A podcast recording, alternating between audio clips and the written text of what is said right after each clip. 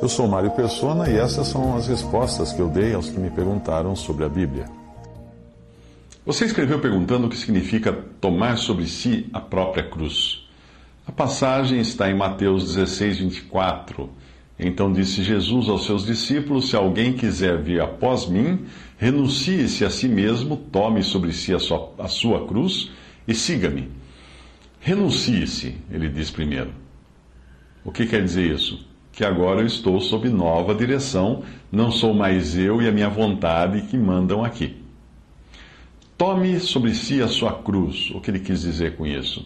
Que eu estou disposto a sofrer rejeição, vergonha, cansaço, etc.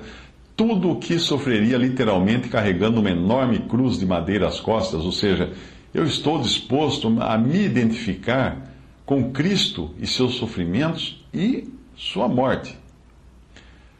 Depois vem e siga-me. O que ele quis, quis dizer com isso?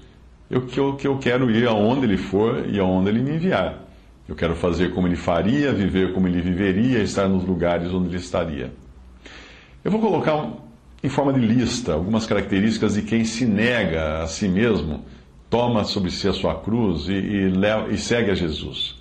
Primeiro, ele sofre a oposição da família ou dos amigos. Segundo, é reprovado pelo mundo, rechaçado pela sociedade. Terceiro, está disposto a abrir mão dos confortos dessa vida. Quarto, vive em completa dependência de Deus Pai.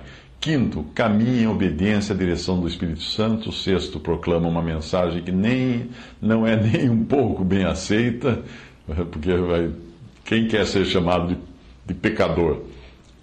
Sétimo, está disposto a encarar uma senda solitária, a ser abandonado. Oitavo, recebe constantes ataques dos líderes religiosos, como Jesus sofreu. Nono, sofre por amor da justiça passa por privações, provações e vergonha, dedica-se a, dedica sua própria vida para o bem-estar do seu próximo, considera-se morto para si mesmo e para o mundo, apropria-se da nova vida que tem em Cristo, tem certeza da razão da sua existência, do seu destino eterno, e poderia acrescentar muitas outras coisas aqui que são características de quem toma sobre si a sua própria cruz e segue a Jesus. É preciso não confundir isto com alguns que simplesmente jogam tudo para o alto inclusive suas responsabilidades com família, e, trabalho e tudo mais, a pretexto de estarem seguindo a Cristo.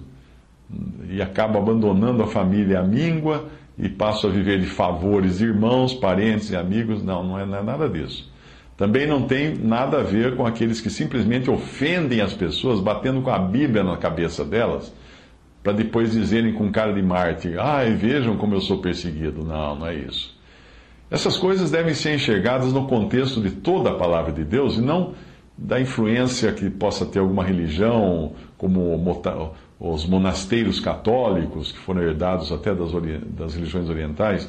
Também não deve ser feito no, no espírito de cavaleiro das cruzadas, que saía brandindo a espada e matando quem fosse contra a fé cristã. Quem tem compromissos assumidos, família, trabalho, etc., deve honrar os seus compromissos, porque isso é agradável a Deus. E se quiser seguir a Cristo, tomar sua própria cruz e renunciar-se a si mesmo, deve fazer isso em amor e em consideração para com as pessoas que o cercam.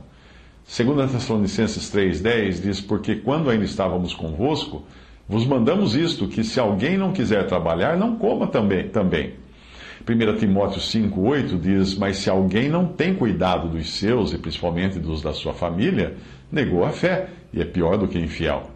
Eu também nem preciso dizer que a passagem nada tem a ver com aqueles que saem romaria, eh, carregando uma cruz nas costas para pagar promessa, ou tentar obter algum benefício ou bênção de Deus por seus esforços, ou bênção de algum ídolo que ele adore. Esses ainda não entenderam que com Deus não se faz barganha.